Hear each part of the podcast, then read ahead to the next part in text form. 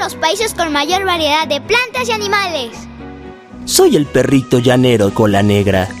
Somos muy parecidos a nuestros parientes del oriente, pero tenemos la punta de la cola negra. Nos alimentamos de plantas y algunos insectos.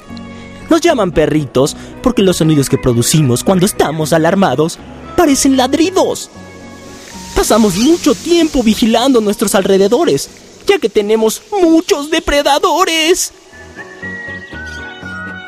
De las 4.400 especies de mamíferos que existen en el mundo, más de 500 especies viven en nuestro país. Conoce la riqueza natural de México.